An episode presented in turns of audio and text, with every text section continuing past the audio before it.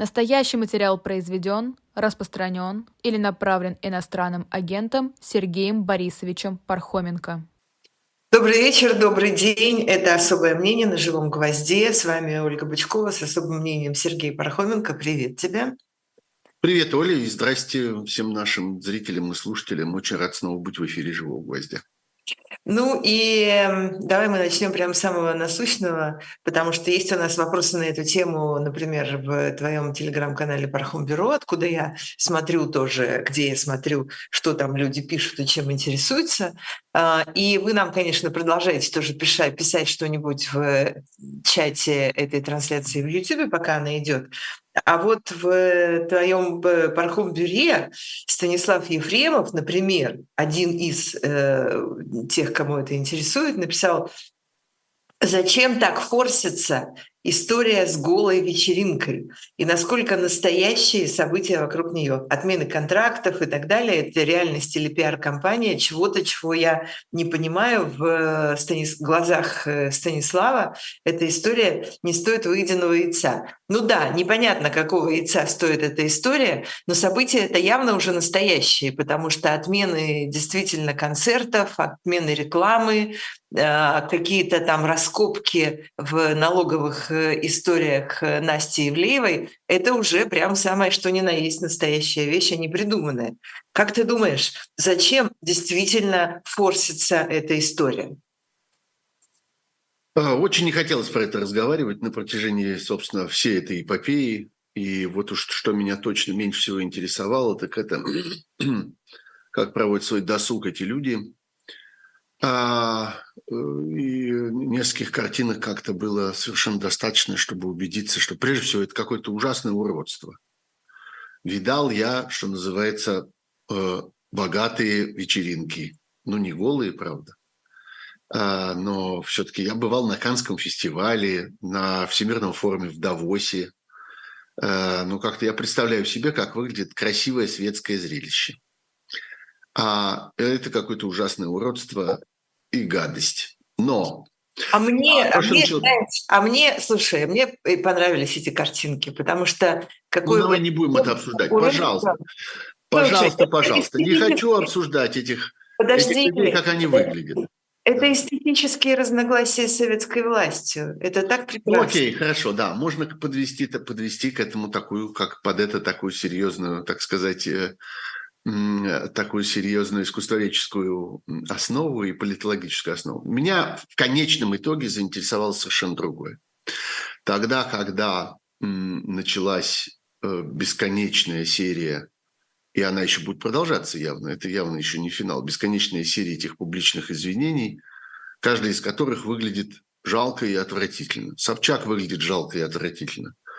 Киркоров, это Ивлеева и э, Э, все, кто принимал в этом, в этом участие, Милявская. Ужасно, ужасно. В конце концов, надо помнить, что они, в общем, взрослые, некоторые из них довольно немолодые уже люди. На них смотрят их дети, э, на них смотрят друзья их детей. Э, не знаю, по-моему, это совершенно как-то невыносимо жалко. Не то, что жалко их, а жалко выглядит. Но Э, у меня есть вопрос. А перед кем они извиняются? А, и это серьезный вопрос. Это вопрос, который позволяет увидеть какие-то достаточно важные за этим, за всем политические обстоятельства. Потому что ведь они же извиняются не перед народом, что называется. Не перед людьми, которые вот там, скажем, ну уж точно они извиняются не перед армией, не перед людьми, которые на фронте, в окопах и так далее. Их совершенно нет в этих извинениях. И надо сказать, что и в реакции на них этого нет.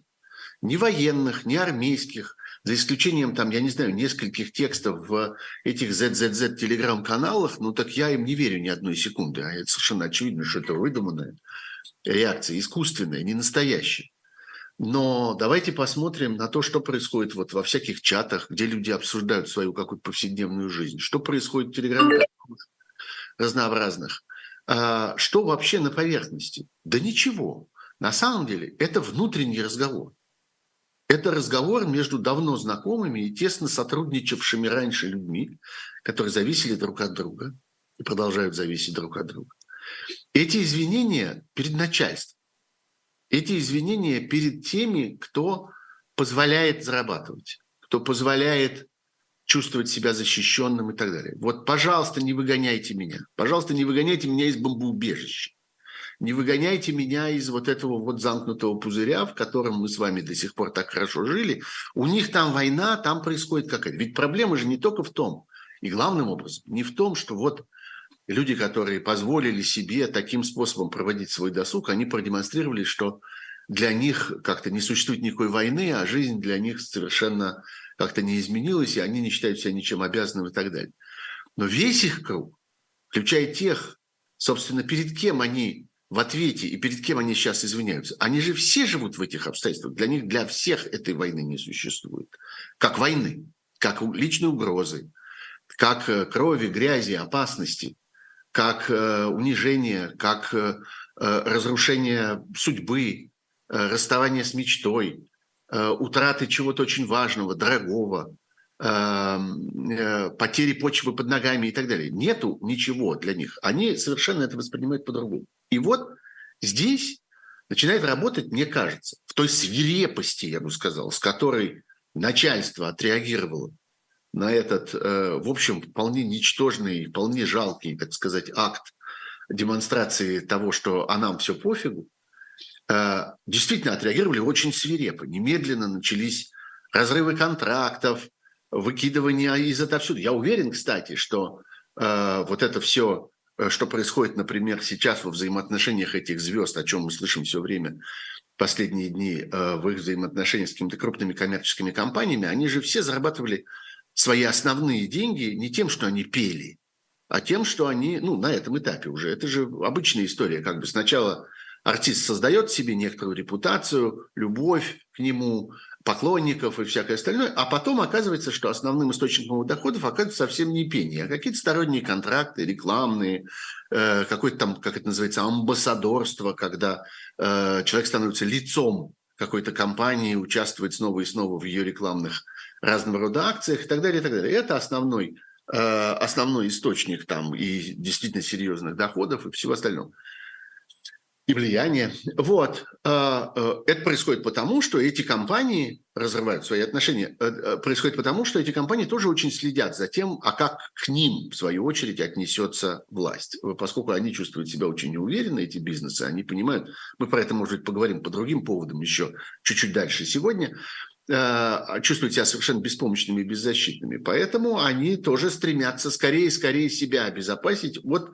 вот этих, э, так сказать, э, ядовитых, токсичных контактов с какими-то людьми, которые как-то проштрафились в глазах кого? Народа, населения, армии, военных, мобилизованных? Нет. В глазах Хорошо, вот этого, они проштрафились этого самого начальства. Да, да, да, да, этого я... самого начальства. И они умоляют а простить их, умоляют а простить их начальство. Ты можешь объяснить, вот, чем они проштрафились? Тем, что они недостаточно унижались. Вот я ровно к этому хотел сейчас перейти. И в этом смысле я, как ни странно, может быть, связываю э, эту историю с предыдущей, о которой мы довольно подробно говорили, с историей такой же свирепой атаки на э, разного рода, э, я бы сказал, э, оппозиционно настроенных авторитетов. Не знаю, там на, на там Алексашенко, Гуриева, Акунина и прочих-прочих. А в чем к ним претензия? В том, что они чувствуют себя свободнее. В том, что, оказывается, можно и зарабатывать, и жить, и вести себя, и чувствовать себя, и выбирать линию поведения, не унижаясь, не ползая в грязи. Вот ровно это и вызвало ярость тех, кто сегодня атакует бесконечно этих несчастных, э, несчастных по той картинке, которую мы сейчас видим, э, этих жалких народных артистов. Э, я не знаю, там, начиная от этих э, каких-то блогеров и политологов, там, не знаю, Маркова э, и э, Гурулева и, и, и всех этих э, бесконечно орущих людей Киселева, Соловьева, Симоньян и так далее. Что их объединяет? Бесконечные унижения, бесконечный страх. Они для того, чтобы оставаться в этой позиции и продолжать быть близкими к власти, бесконечно ползают, бесконечно э, трясутся за свой завтрашний день. Они бесконечно должны демонстрировать свою лояльность, что-то отрабатывать и так далее. Вдруг они видят людей, которые, как им кажется, не обязаны этого делать. Нет же, они их загоняют обратно. Вот в этом, а, по-моему, механизм происходящего – и надо сказать, что эти народные артисты, они это прекрасно понимают, они извиняются перед ними, вот перед этими, которые сейчас на них набросились. Им абсолютно безразлична публика. Они не, они сожалеют о том, что они там оскорбили в лучших чувствах какую-то патриотическую общественность. Нету никакой патриотической общественности. А есть начальство и братья по, по, по грязной луже, в которой они все находятся, но некоторые пытаются чувствовать себя не находящимися там. Этого нельзя. Так не бывает. Это никому не позволено. Нет, мы загоним вас в это болото обратно.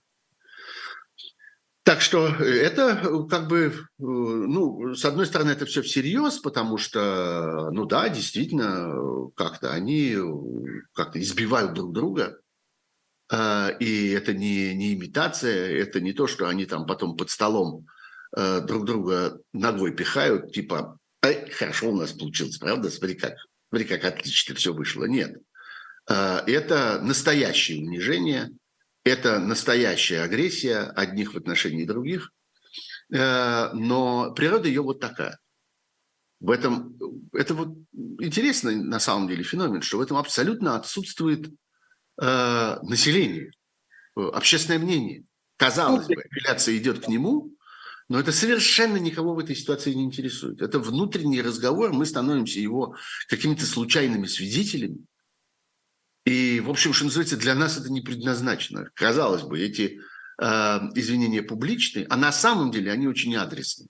Они очень обращены к совершенно конкретному человеку. И я, когда вчера те там, я не знаю, две или три минуты, которые я выдержал, слушая этот, э, э, эту рыдающую речь э, Ивлеевой, я все ждал какого-нибудь имени, что она сейчас прям скажет, что дорогой там такой-то, я не знаю, э, Сергей Владиленович, э, или там еще кто-нибудь, что она наконец обратится, назовет по имени э -э это, кому она обращается, я не знаю, там Громова или кто у них там этим всем заведует.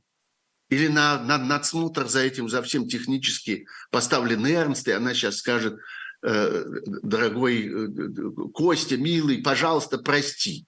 Как-то адрес-то он, на самом деле. Ну, в том смысле, в котором он э, как-то э, олицетворяет собой эту власть. Он как-то поставлен за этим, за всем наблюдать. Хотя находится ровно в таком же уязвимом, э, уязвимом положении. Дорогой Константин Львович. Вот, вот, мне кажется, что надо бы про это помнить, Угу. И как надо это трактовать, потому что тогда все становится на свои места. Тогда все становится понятно, как-то никакой загадочности в этом больше нет, а все становится совершенно очевидно.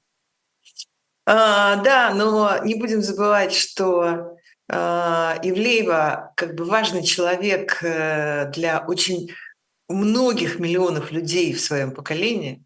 И мне-то кажется, например, что она вообще... Мне никого не жалко в этой истории, но Ивлеева классная в действительности. И я, честно говоря, э, надеюсь, что э, как-то она, в общем, выберет правильную линию поведения, скажу я так э, Ну, пока выясняется, что не настолько классная, как вам казалось. Ну, Там, пока пока это выглядит действительно чрезвычайно жалко.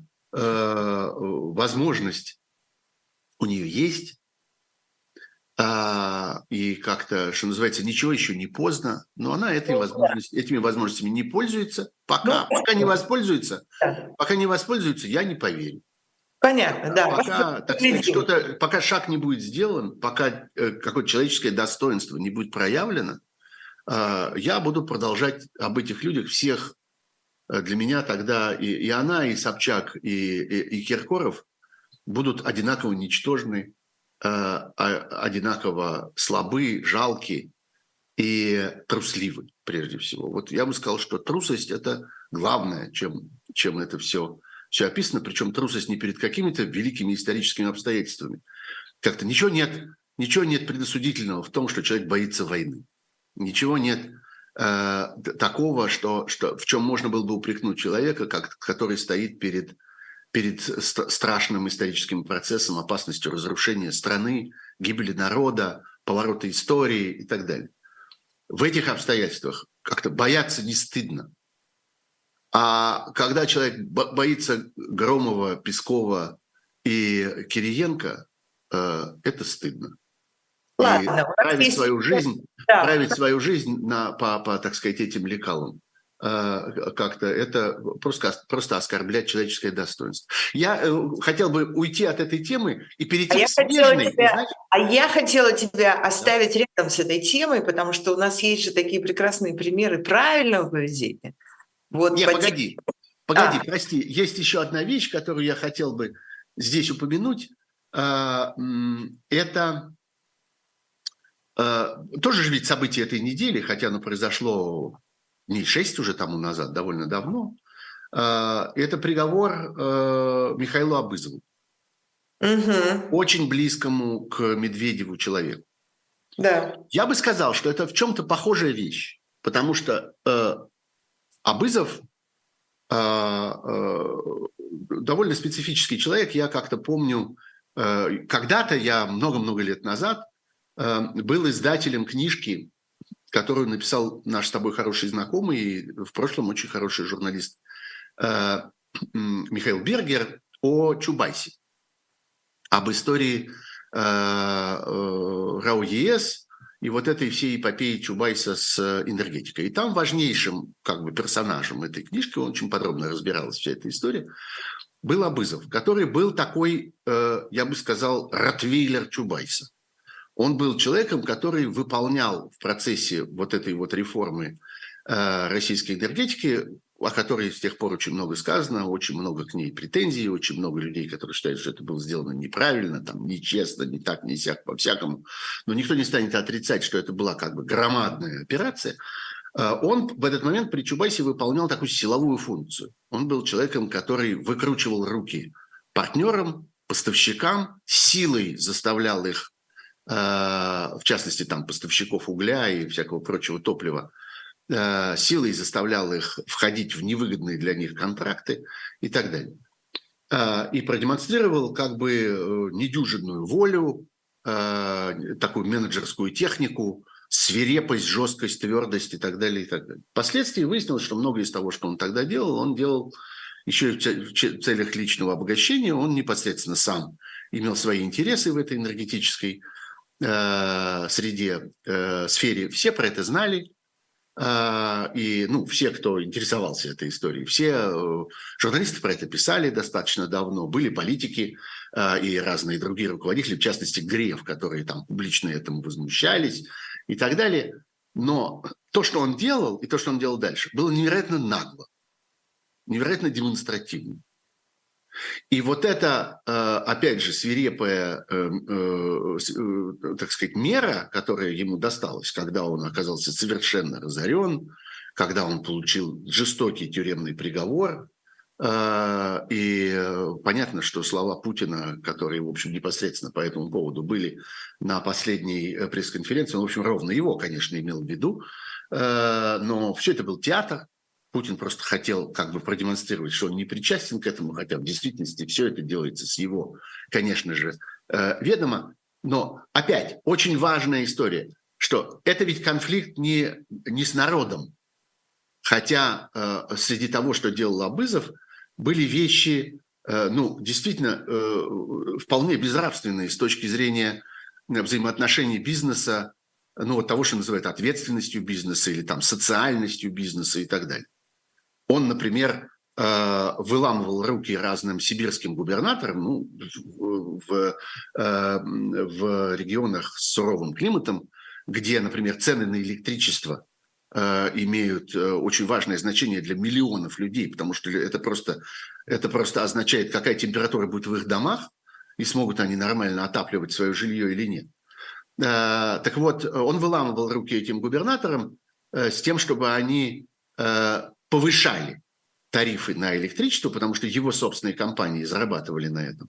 А в обмен на это обещал им договариваться в Москве, используя какое-то свое личное влияние, на какие-то э, важные для этих губернаторов вещи. Ну, например, там мост в Новосибирске построить или э, крупную больницу там, губернатор обязан про это думать, потому что ему все равно, ему, точнее, не все равно, что думает о нем население. Это такой рудимент, как бы остаток демократии в России. Одни из последних людей, которые в какой-то мере чувствуют свою связь с своими, так сказать, избирателями. Хотя, конечно, избирают их в конечном итоге не люди, а Кремль. Но, тем не менее, губернатору это важно. Построить мост, построить больницу, финансировать хоккейный клуб и так далее, и так далее. Абызов им обещал это за то, что они поднимут тарифы и в конечном итоге итоге за эти их взаимоотношения платили миллионы людей. Это не имеет отношения к бизнесу, это не имеет отношения к капитализму, это не невидимая рука рынка. Это, собственно, такая форма коррупции внутри, внутри путинской власти. А, он делал это чрезвычайно нагло, но а, его наказывают не за это его не, так сказать, э, знаете, есть такая формула, там, народ такой-то страны, я не знаю, там, вот, в Соединенных Штатах это очень любят, народ Соединенных Штатов против такого-то. Нет, это не народ Российской Федерации против Абызова в данной ситуации. Это другое начальство, другие воры и другие э, участники этой властной вертикали против Абызова, которые не допускают такого отношения к, э, взаимоотношениям, к обязанностям, попыткам выскочить, он пытался выскочить, к э, тому, что называют там длинным языком, его обвиняли, это есть прямо в, в материалах его дела, какие-то недостаточно, э, недостаточно вежливые фразы в отношении своего непосредственного начальства и так далее. Опять, и здесь это внутренняя история, это история внутри власти. Это не борьба с коррупцией. Нет, это борьба коррупционеров за э, собственную властную монополию. Этого не нужно путать. И также ровно история с э, этими э, народными артистами – это не борьба за нравственность. Это не борьба за то, чтобы народ, как один человек, сплотился в тяжелую годину и так далее. Это ничего подобного. Абсолютно нет. Это их внутренняя, внутривластная история. Вот такие вещи, мне кажется, надо уметь соединять, видеть в них какую-то общую тенденцию. Она там есть, видеть общую картину этого странного мира, ужасного мира, который они выстраивают. Эта картина есть, она вырисовывается, она понятна. Угу. Ну, а почему у Путина почти все те же самые в его этой самой, как это называется, группе поддержки, доверенные лица. Ну вот я смотрю, только там вот... А, появились... ты про выборы, что ли? Ты хочешь на выборы свернуть? Ну, ну давай. давай у нас пара минут до рекламы. Эта тема давай, да. Э, долгого да. обсуждения, просто она смешная. Потому что, ладно, там появился новый человек, командир батальона «Спарта» Артем Рога. И mm-hmm. там появился человек по имени Шаман. Но все те же самые Михалков, Боярский, Безруков, Гергиев. Э, ну, плохо у них, опять, плохо у них с надежными, плохо Пашков. у них с рабами. Рабов у них, как выясняется, мало. Вот тех, которые готовы совсем безмолвно сдавать абсолютно все и соглашаться совершенно на все. И как, я не знаю, как в пьесах Шварца, э, э, как-то, э, или в экранизациях пьес Шварца, скорее, которые мы хорошо помним, как-то принимать вот эти вот удобные для удара позу, позы, как-то наклонился так и раздвинул здесь, чтобы было удобнее ударить. Таких людей, как выясняется, немного. Это все одни и те же люди. Год за годом. Прошло, между прочим, много лет с тех пор, как это происходило в прошлый раз, в 2018 году. Вот опять, еще раз. А перед этим этих же самых людей мы видели в 2012 году. Это все выясняется, что как-то эта армия очень слабо пополняется. Ну, Мизулина, теперь уже младшее, уже второе поколение Мизулиных как-то заступило на эту службу. Ну, шаман этот, ну, еще можно как-то немножко поскрести, немножко найти. Вообще, я для себя придумал такой образ, он, мне кажется, достаточно точным. Этот вот, как бы, Карабас-Барабас собирает свою кукольную труппу. Э, как-то вот развешивает на крючочках своих куколок, э, которых потом, которые, с которыми, которые потом будут играть в этом его в этом его кукольном театре. Вот это, собственно, мы наблюдаем. Если серьезно, то все-таки давайте с вами не отступать от э, базового понимания, которое как-то надо перед собой держать. Если хотите, выпишите его на карточку и положите ее перед собой, чтобы не забывалось. В России нет и не будет в 2024 году президентских выборов. Знаете, э, вот есть такая знаменитая пьеса «Троянской войны не будет» э, одного французского классика. Так и тут. Президентских выборов не будет в 2024 году. Будет техническая процедура приведения к присяге российского населения. Обновление, так сказать, этой присяги. Э, и все, что происходит, происходит в рамках подготовки к этой технической процедуре, а не к выборам. Ни к каким выборам никто не готовится, никто не собирается никого ни из чего выбирать. Собираются провести техническую процедуру. Соответственно, все, что есть на этой процедуре, является частью этой процедуры. И присутствует здесь потому, потому, что, потому что люди, которые эту процедуру организуют, признали это необходимыми инструментами. Вот, я не знаю, как в операционной, как-то операционная сестра перед, перед э, немножко много разных метафор, я понимаю, ну вот они мне в таком порядке приходят в голову. Операционная сестра раскладывает на подносе разные щипчики, разные ножички, разные штучки, зажимы там и все остальное. Вот это то, что мы сейчас наблюдаем. Это вот раскладывают их на подносе. Прежде чем начать, значит, вот эту, вот эту всю историю, здесь вот у нас будет лежать Харитонов, а здесь будет лежать э, человек из, никак не могу запомнить его имени теперь, из э, этих новых людей, который украл всю свою э, избирательную символику. Как его зовут? Как? Уде у него какая-то фамилия. Да-да-да, как Даван, да, Давалкин, Давалков. Не, ну, не, будем, такое, не вот, будем да. стебаться над фамилиями. Не-не-не, я не стебаюсь, я честное слово, просто не, ну, не, я не уверен в, в, в этой фамилии, поэтому не стану ее называть. Ну, в общем, человек на букву «Д», который стащил всю... Для меня это было как-то особенно забавно видеть. Э, стащил всю избирательную символику, цвета, шрифты, э, всю, всю эту... Навального! Сказать, украл у Навального. Э, смешно. Типа он намекает, что мы что мы ваш Навальный теперь. Вот это вот тот Навальный, которого вы заслужили. Вот у вас теперь есть я вместо Навального. Вот, да, вот это все вот эти куклы из трупа Карабаса-Барабаса или инструменты для этой операции – Э, что вам там ближе, какой, какой образ, э, а ничего этого не будет. Ровно так же там время от времени меня спрашивают, а что вот Надеждину как относиться? Да ровно так же надо относиться. Вот крючочек для Надеждина. Может быть, он останется пустой, и такая куколка не понадобится в этом спектакле. А может быть, решат, что такая все-таки нужна. А вот нужен еще такой вот первого, вот такого фасона, как-то Артемон нужен. А, а, или нету роли для Артемона. Ну, значит, тогда не надо. Пускай остается пустой крючок. Вот, так что здесь нет никаких, э, никаких, эм, э, так сказать, новостей, никаких сложностей для понимания. Все очень понятно, и понятно, как дальше к этому относиться, и понятно, как дальше себя вести. Ладно, у нас есть еще несколько важных тем, а перед ними есть еще небольшая, но важная реклама. И поэтому сейчас Посмотрите, что вы могли случайно пропустить у нас на живом гвозде. Потом я быстро расскажу про одну интересную книжку, а потом продолжим наше особое мнение.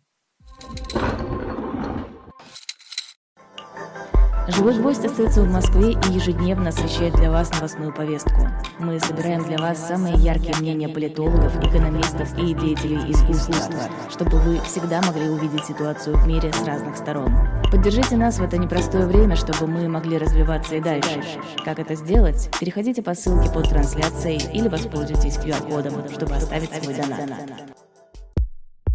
У нас есть парадоксальная ситуация – это непросто, потому что останется в истории. Ну, Владимир Борисович, вы прям как ребенок. У вас есть лучшие средства обороны? Нету.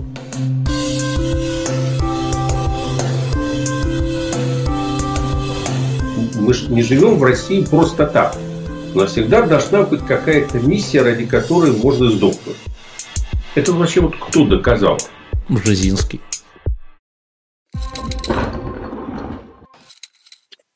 И вот эту книжку, о которой я сейчас хочу тоже, как обычно, рассказать, мы уже, кажется, рекламировали в этих эфирах, и она уже продавалась, может быть, если я ничего не путаю, э, на э, сайте дилетант, шоп Дилетант Медиа.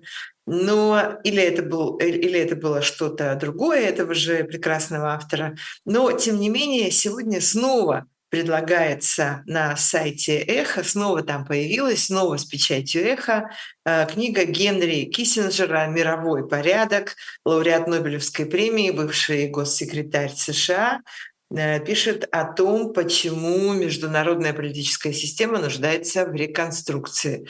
В общем, я вам скажу, что по нынешним ценам полторы тысячи рублей за большую, красивую, толстую, полезную, важную книжку, да еще и на русском языке, между прочим, э, в общем, это вполне себе адекватная цена, поэтому shop.diletant.media это сайт, где вы можете все это найти, заказать, купить, приобрести, подарить, э, читать э, и так далее.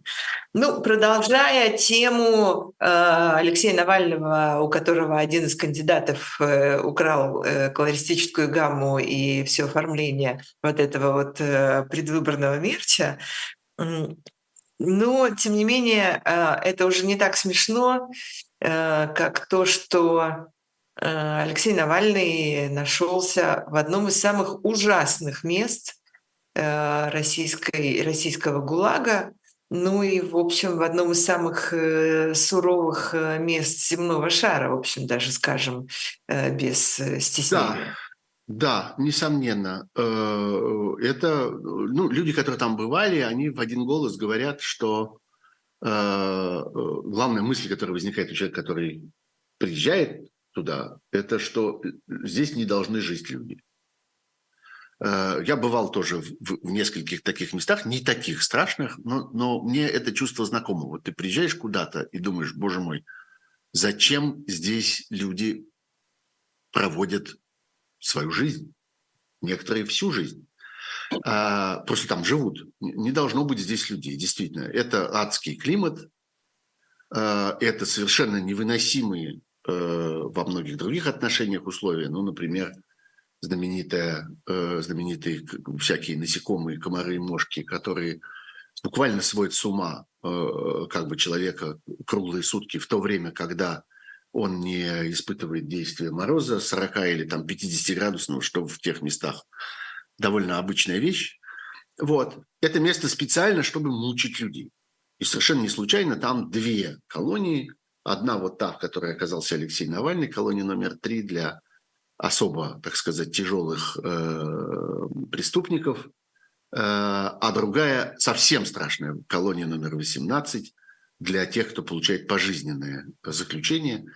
И мне кажется, что э, тот факт, что именно это место выбрано для Навального, связано еще и с этим. Его в любой момент могут переместить, буквально перевести через эти несколько сот метров из одной колонии в другую, и он окажется в э, совсем нечеловеческих условиях вот этой вот колонии для пожизненников.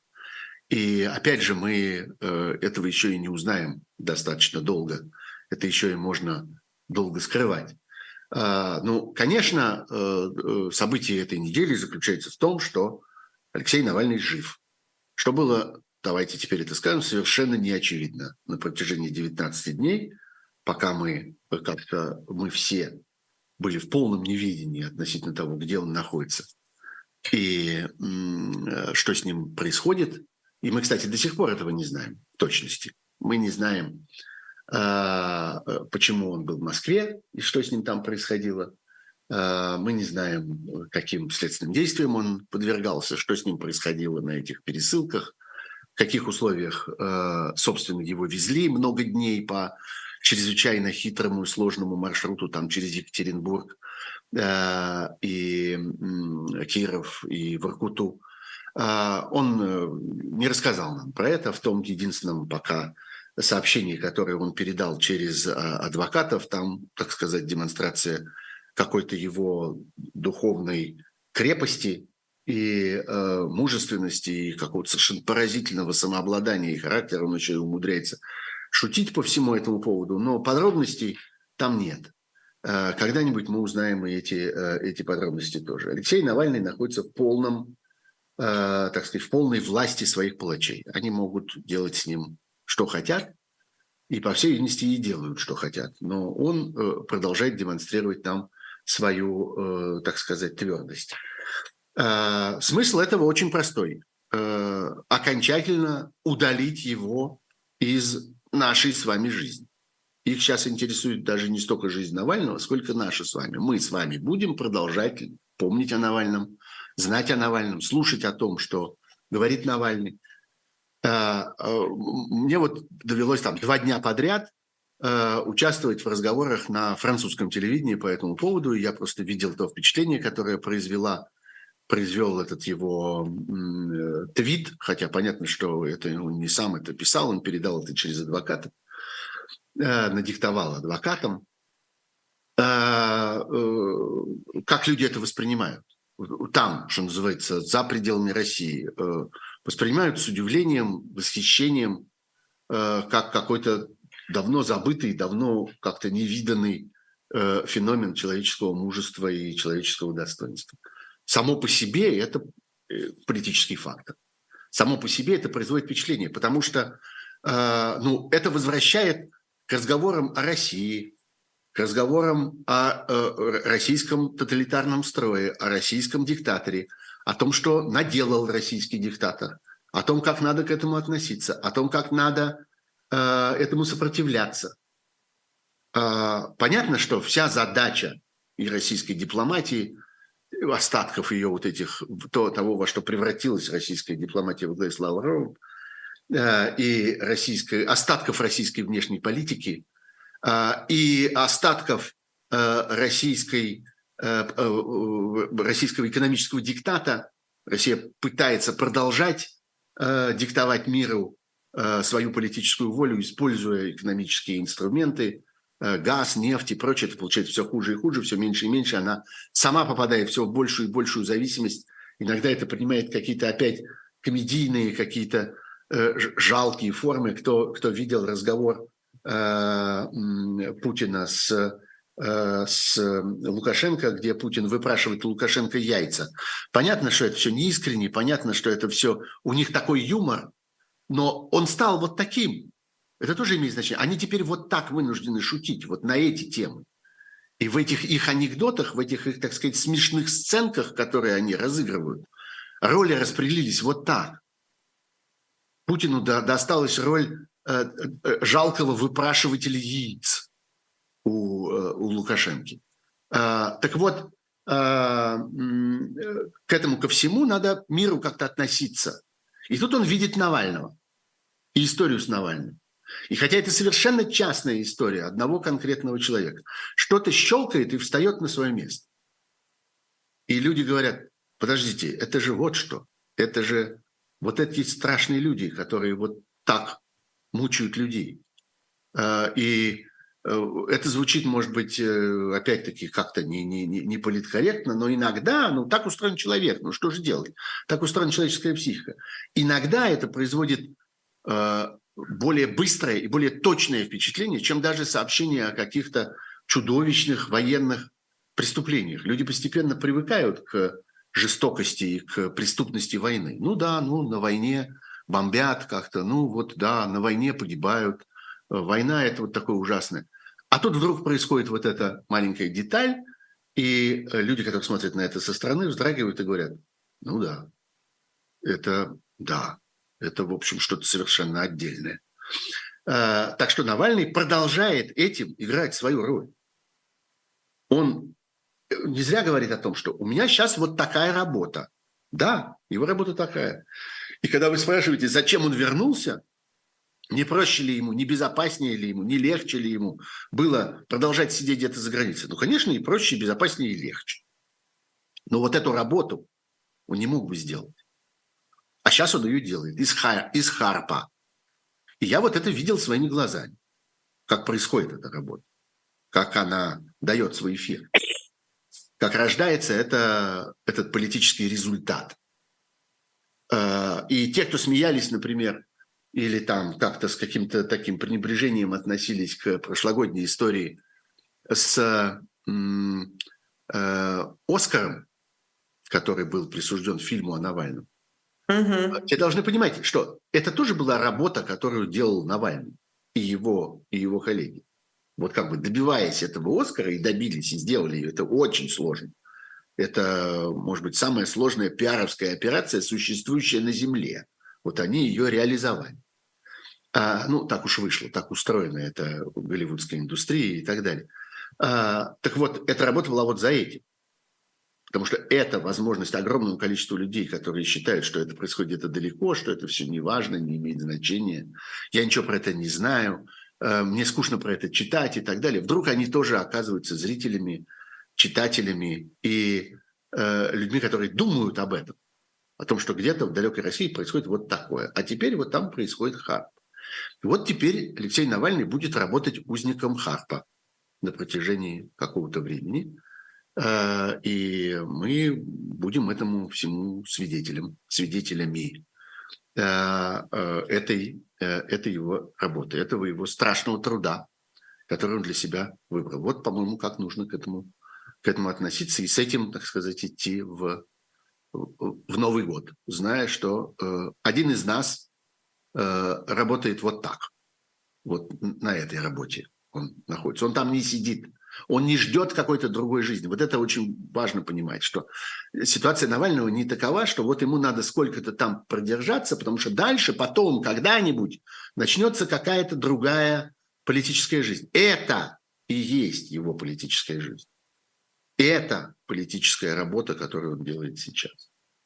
Вот.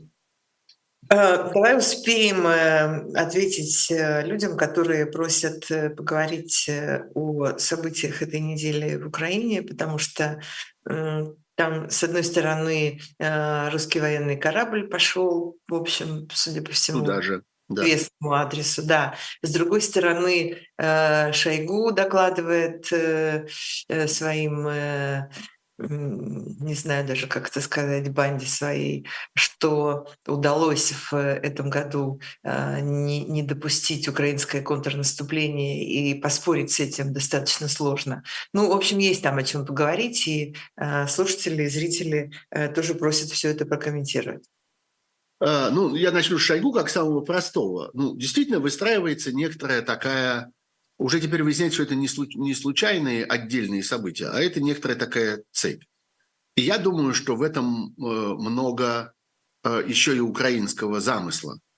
Э, во время этой войны есть несколько населенных пунктов, сыгравших абсолютно непропорциональную роль. И понятно, что это такой метод. Концентрировать огромное количество российских сил на, в общем, вполне ничтожном участке, не имеющем стратегического значения, э, и тем сдерживать э, активность российской армии на гораздо большем участке фронта и просто провоцировать колоссальные потери, огромные расходы вооружений. И когда мы говорим, например, что э, российская и украинская армия действуют в условиях очень серьезного перекоса в снабжении, как бы в российской армии снарядов много, ну, тоже, как, бы, как мы знаем, часто не хватает, но, тем не менее, гораздо больше, чем у украинской. А Украина очень страдает от снарядного голода. Вот э, часть борьбы с этим, важная, важный способ э, уравнять э, эти шансы, это заставить российскую армию бессмысленно выстрелить на вот этих участках, превращая в пыль эти населенные пункты. Конечно, Каждого из них по-своему жалко, в каждом из них когда-то жили люди.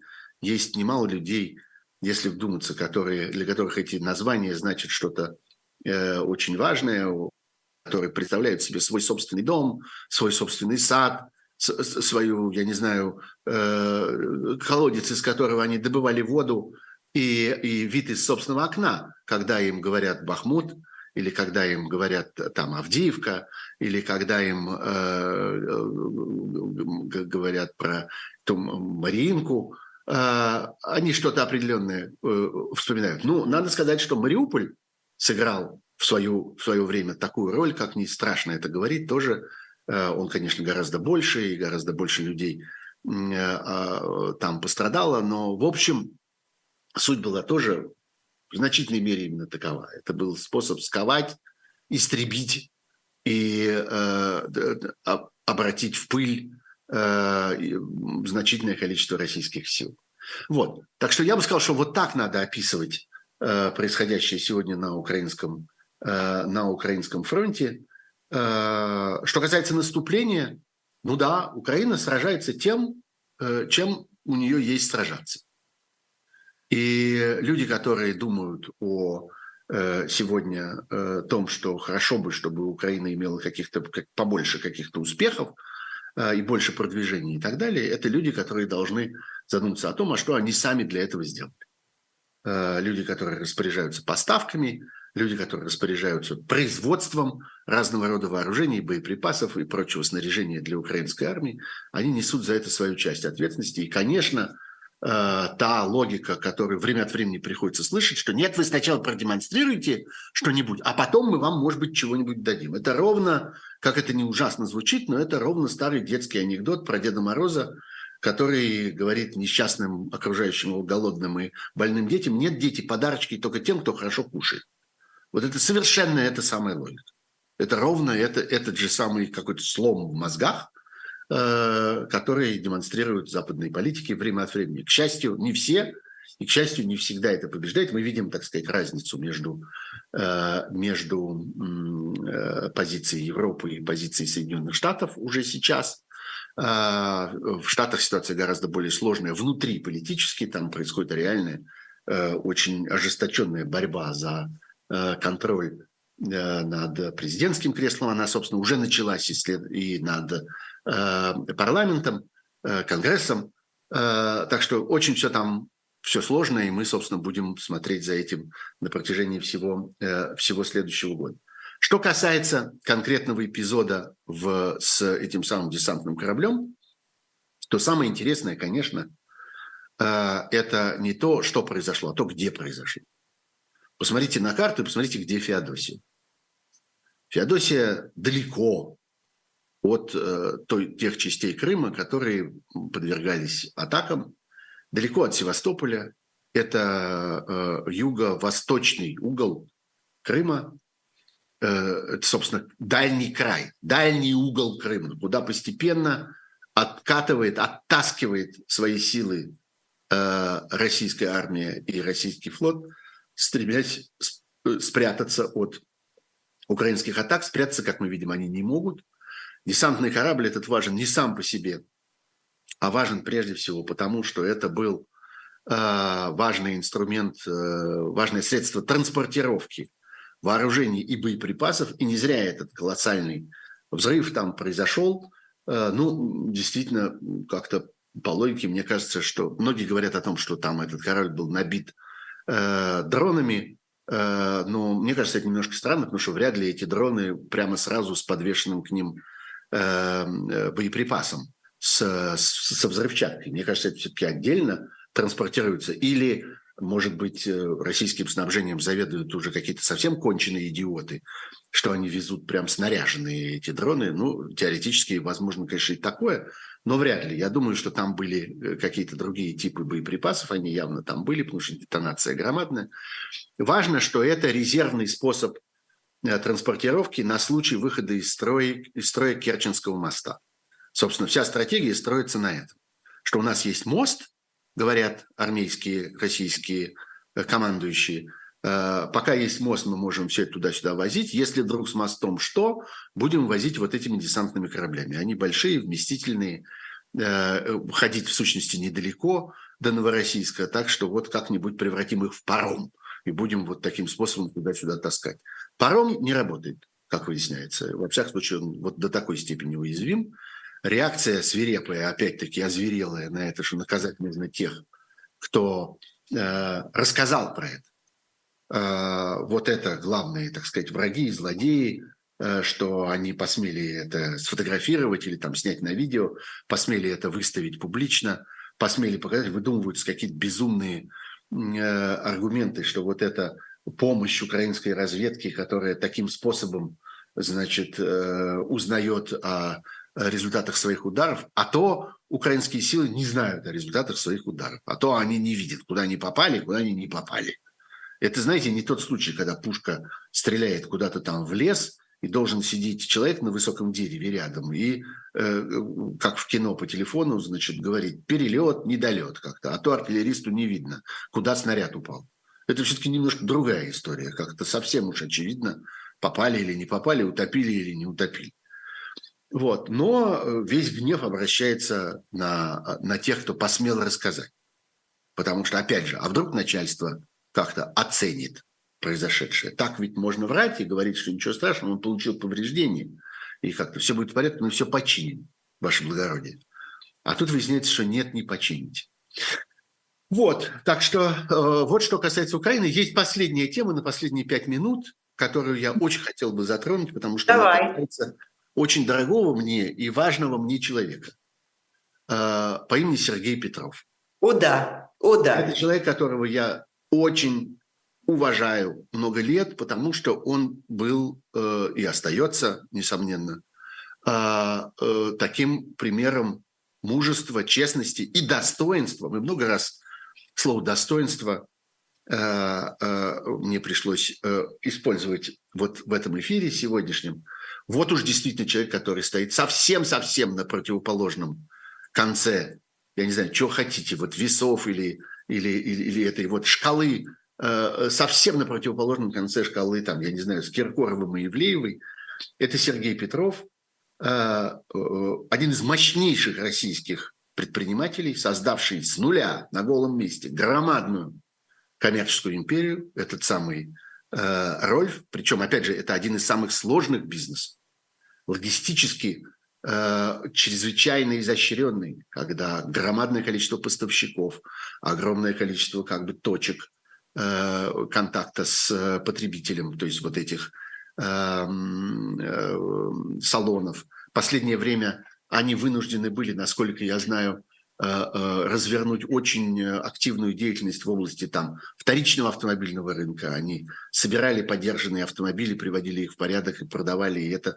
была огромная как-то часть вообще автомобильной жизни, автомобильной жизни России. У Сергея Петрова есть очень интересное прошлое, он военный летчик, и первые его, так сказать, политические взаимоотношения с властью случились еще в 80-е годы, когда он э, оказался таким военным диссидентом и оказался в группе людей, которые пытались что-то такое понять в том, как устроена советская власть, как устроена идеология. За это на них накинулась КГБ, за это их выгнали из армии, за это они там как-то пострадали, их долго Э, долго преследовали, но когда времена изменились и э, Советский Союз рухнул, оказалось, что именно этот человек важен и полезен для страны, не те, кто за ним гонялись тогда, в 80-е годы, а вот наоборот он. И он э, со смехом как-то рассказывал про то, как он тех самых людей которые его выгоняли из армии, которые ему крутили пальцем у виска и говорили, что вот куда ты ввязался и зачем тебе это надо, и как-то дурак, э, куда ты лезешь. Он потом этих людей нанимал на какие-то ничтожные должности э, в, в свою компанию, там, охранниками, я не знаю, или кем еще. Это все, на что они сгодились.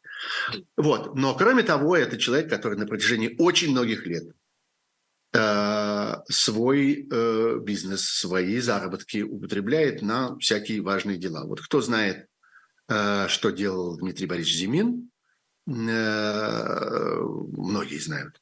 Но гораздо меньше людей знают о том, что Петров очень активно участвует все эти годы в этой работе и участвует, так сказать, головой, идеями и деньгами. И огромное количество проектов им поддержано, и огромное количество всяких гражданских инициатив, и всяких э, образовательных программ, издательских программ, чего только там нет, все это они как-то делали вдвоем. За это сегодня Петров поплатился. И э, его предупреждали много лет о том, что у него отнимут бизнес, сломают бизнес, будут пытаться разорить его, наказать его так далее. Вот теперь это произошло на наших глазах на этой неделе. А, а, его бизнес разграблен. А, понятно, что нашлись немедленно люди, которые попытались этим воспользоваться. И во главе этого бизнеса сейчас, так сказать, на передержку его получили прямые конкуренты из, как я понимаю, компании «Авилон», очень специального автомобильного бизнеса, очень тесно связанного с властью, очень тесно связанного с, с силовиками, они как раз известны тем, что они бесконечно поставляли свои автомобили в обмен на, так сказать, всякие, э, всякую крышу, грубо говоря, назовем это так, в обмен на крышу поставляли это э, э,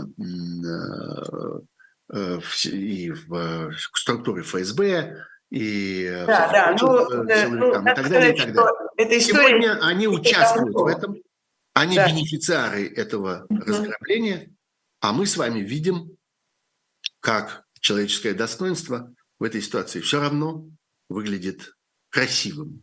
И э, этот человек э, является тем, кем мы должны, несомненно, восхищаться и кому мы должны быть благодарны. Слава Богу, что он жив и здоров и на свободе, между прочим, находится за пределами России – да, и, и мы очень, да, и очень хочется пожелать, э, конечно, э, ему и его э, семье, чтобы все было у них хорошо, и чтобы они еще увидели. В общем... И они еще посражаются, несомненно. Мы как-то будем много слышать еще про Сергея Петрова, его усилия, его работу, его проекты, его активность и то, как достойно он себя ведет. Я в этом нисколько не сомневаюсь. Потому что, может быть, самое страшное он пережил в 80-е годы еще. Все, а все, все, как-нибудь справиться. Все, давай, не уходи дальше в эту сторону. К сожалению, время наше все и даже больше. Спасибо большое. До встречи. Счастливо. Пока. Счастливо. Пока.